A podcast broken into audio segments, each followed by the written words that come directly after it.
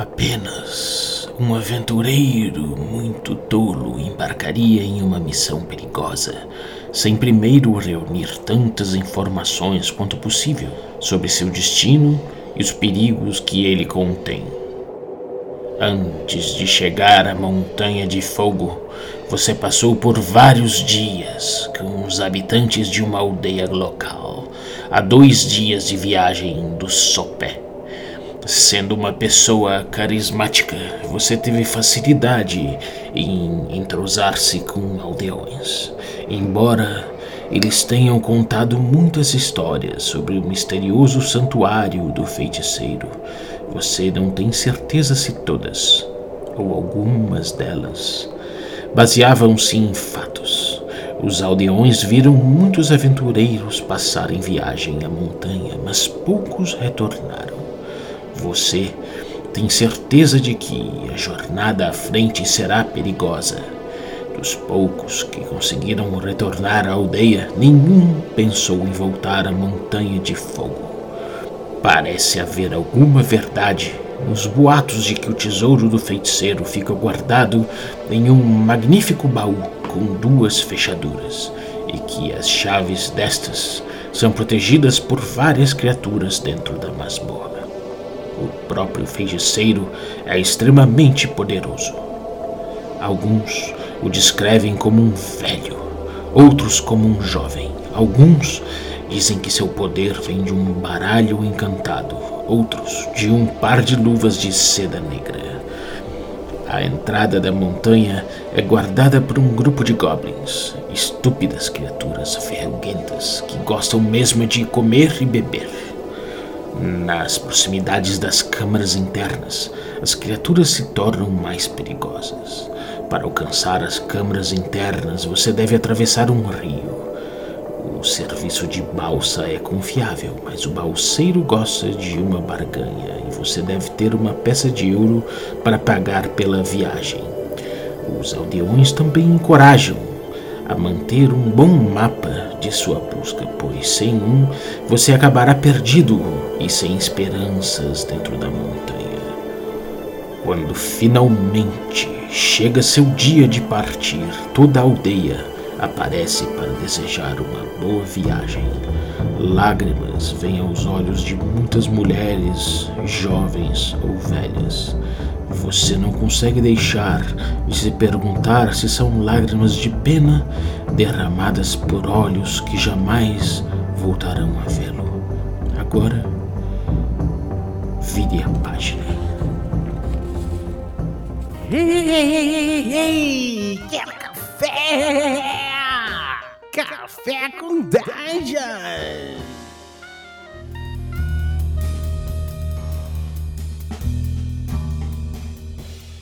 Bom dia, amigos do Regra da Casa. Estamos aqui para mais um Café com Dungeon, na sua manhã com muito RPG. Meu nome é Rafael Balbi e hoje eu estou aqui bebendo um café ovelha negra delicioso.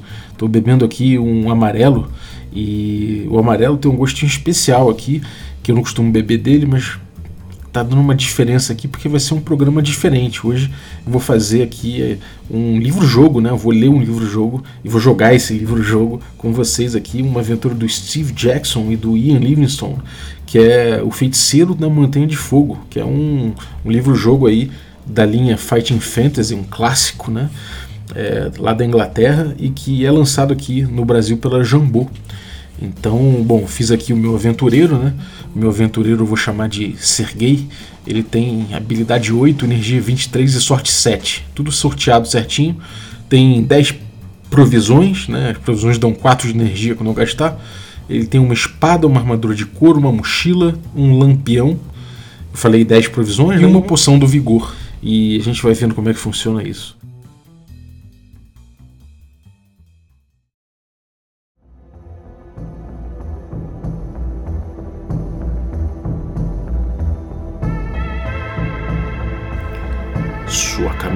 Dois dias finalmente chega ao fim. Você coloca sua espada no chão e senta-se nas pedras cobertas de musgo para descansar um pouco. Você se espreguiça, esfrega os olhos e finalmente dá uma olhada na montanha de fogo. A própria montanha parece ameaçadora. A face escarpada à sua frente parece ter sido rasgada pelas garras de alguma criatura gigantesca. Rochas afiadas projetam-se em ângulos não naturais. No topo, você consegue ver uma misteriosa coloração vermelha, provavelmente alguma estranha vegetação que dá o nome à montanha. Talvez ninguém jamais venha a saber o que realmente cresce lá, pois escalar a montanha parece impossível. A missão está à frente. Do outro lado da clareira fica a escura entrada de uma caverna. Você pega a espada, levanta-se e pensa nos perigos que o esperam. Mas com determinação, você embainha a espada e se aproxima da caverna.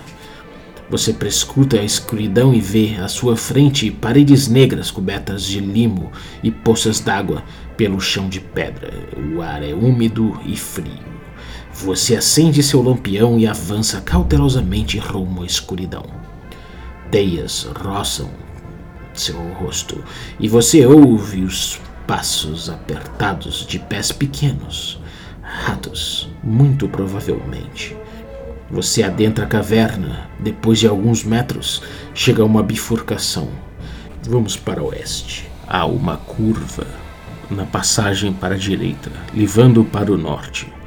Você se aproxima do posto de sentinela na esquina com cuidado e, ao olhar dentro dele, você vê uma criatura estranha, parecida com um goblin, trajando armadura de couro, dormindo em serviço.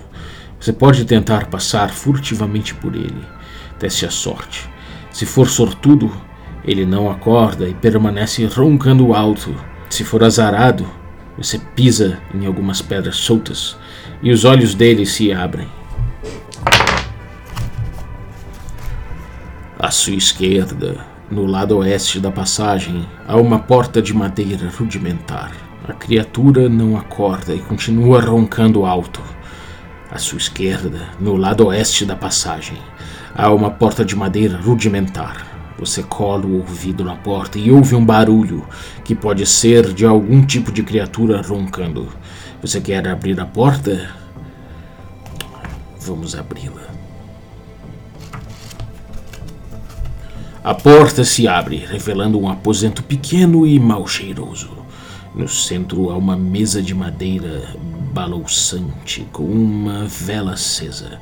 Embaixo da mesa há uma pequena caixa de madeira. Dormindo em um colchão de palha no canto mais afastado do aposento, há uma criatura pequena, entroncada, com uma cara feia e verruguenta. O mesmo tipo de criatura que você viu dormindo no posto de sentinela. Deve ser o guarda do turno da noite. Você pode retornar ao corredor e ir para o norte, ou atravessar furtivamente o aposento e tentar pegar a caixa sem despertar a criatura. Se quiser roubar a caixa, teste a sorte. Vamos testar a sorte. Vamos lá. Opa, a criatura não acorda. Você deixa o aposento e abre a caixa na passagem. Dentro encontra uma única peça de ouro e um camundongo pequeno que deve ter sido um animal de estimação da criatura. Você guarda a moeda e solta o camundongo, que some na passagem. Ganhe dois pontos de sorte e vá em frente. Mais adiante na passagem, na parede oeste, você vê outra porta. Você tenta ouvir mais nada. Se quiser abrir a porta, continue. Se não, vá para norte. Vamos tentar abrir a porta. Né? A porta revela um aposento pequeno, de chão de pedra e paredes sujas. Há um cheiro de mofo no ar. Ao centro, do aposento fica uma mesa de madeira sobre a qual está acesa uma vela. Sob a mesa há uma caixa pequena. No canto do outro lado do aposento há um colchão de palha. Você pode abrir a caixa ou sair do aposento. Vamos abrir a caixa, já estamos aqui, não é? Vamos, vamos abrir.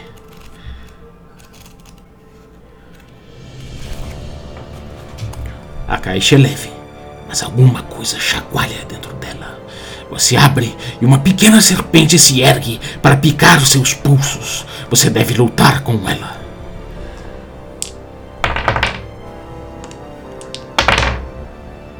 A minha espada parte ela ao meio.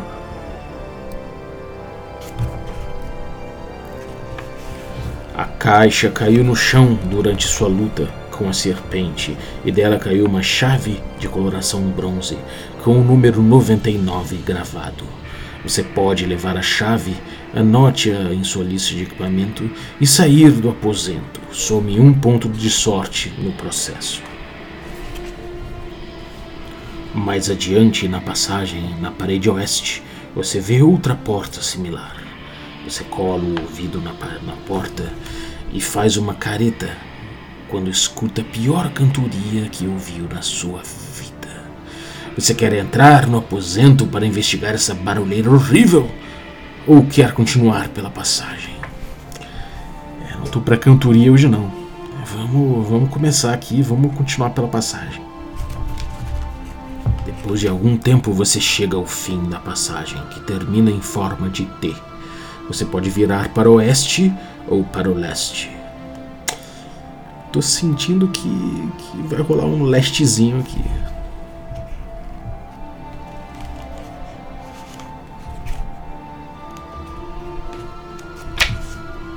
Você chega a outra bifurcação. Você pode ir para o norte ou para o leste. É, vamos leste de novo, né? A passagem termina em uma sólida porta de madeira com dobradiças de metal. Escutando por trás da porta, você ouve murmúrios e um barulho que poderia ser de panelas. O que quer que seja, o que quer que esteja lá dentro não está sozinho. Você quer atravessar a porta ou voltar? Vamos atravessar a porta.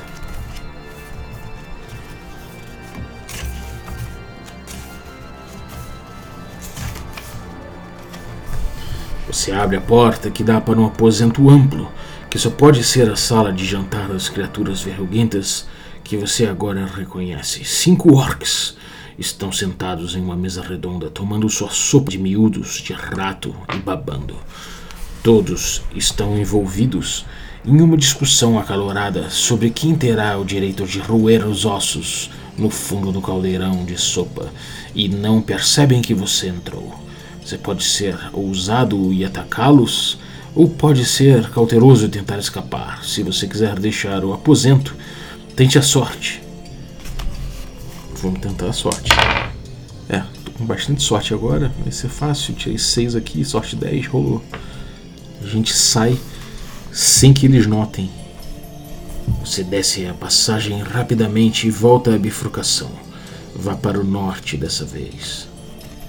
Você vê uma porta bem gasta na direita a leste da passagem. Com o ouvido na fechadura, você ouve um homem gritando por ajuda. Você vai abrir a porta ou vai continuar caminhando?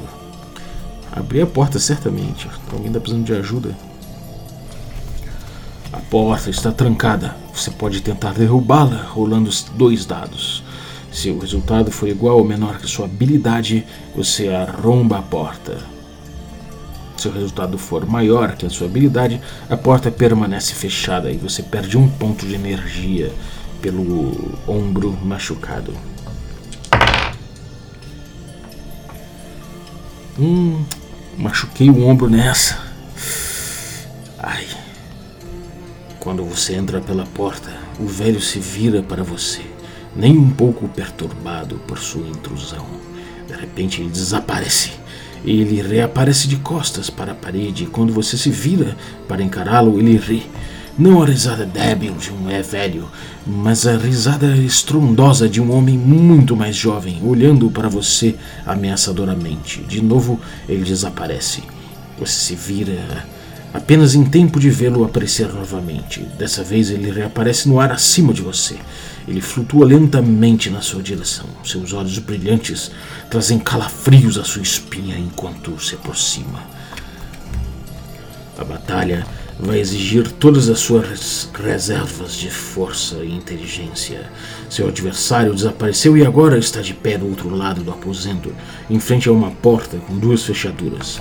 Você vai segurar a espada com firmeza e avançar contra ele? Procurar alguma coisa em sua mochila para usar como arma? Ou procurar no aposento por outra maneira de ataque ou defesa? Bom, vamos procurar outra maneira no aposento. Teste a sorte. Tive sorte. Você procura freneticamente pelo aposento, mas não vê nada que possa ajudá-lo. De repente, seus olhos se fixam no barulho em que ele estava mexendo. No... Você busca. Você...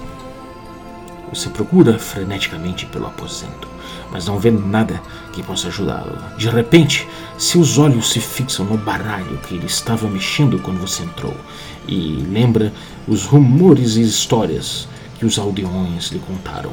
O poder do feiticeiro vem das cartas. O feiticeiro vê seu interesse pelas cartas e vocês dois correm para a mesa. Você chega primeiro.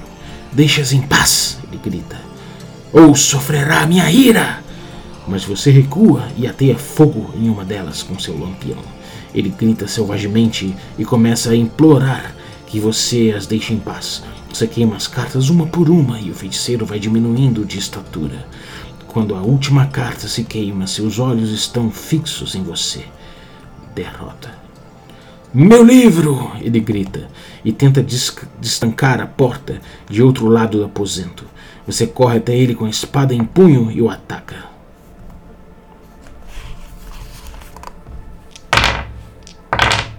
Opa, venci. Morreu, vamos ver o que acontece. Com o feiticeiro derrotado, você sabe que sua missão está quase acabada. Você se aproxima da porta com as duas fechaduras. Não há chaves à vista. Você pega as chaves que traz a mochila e experimenta. Elas funcionam! Você abre a porta e dá uma espiada. A porta abre, revelando um aposento pequeno e pouco iluminado.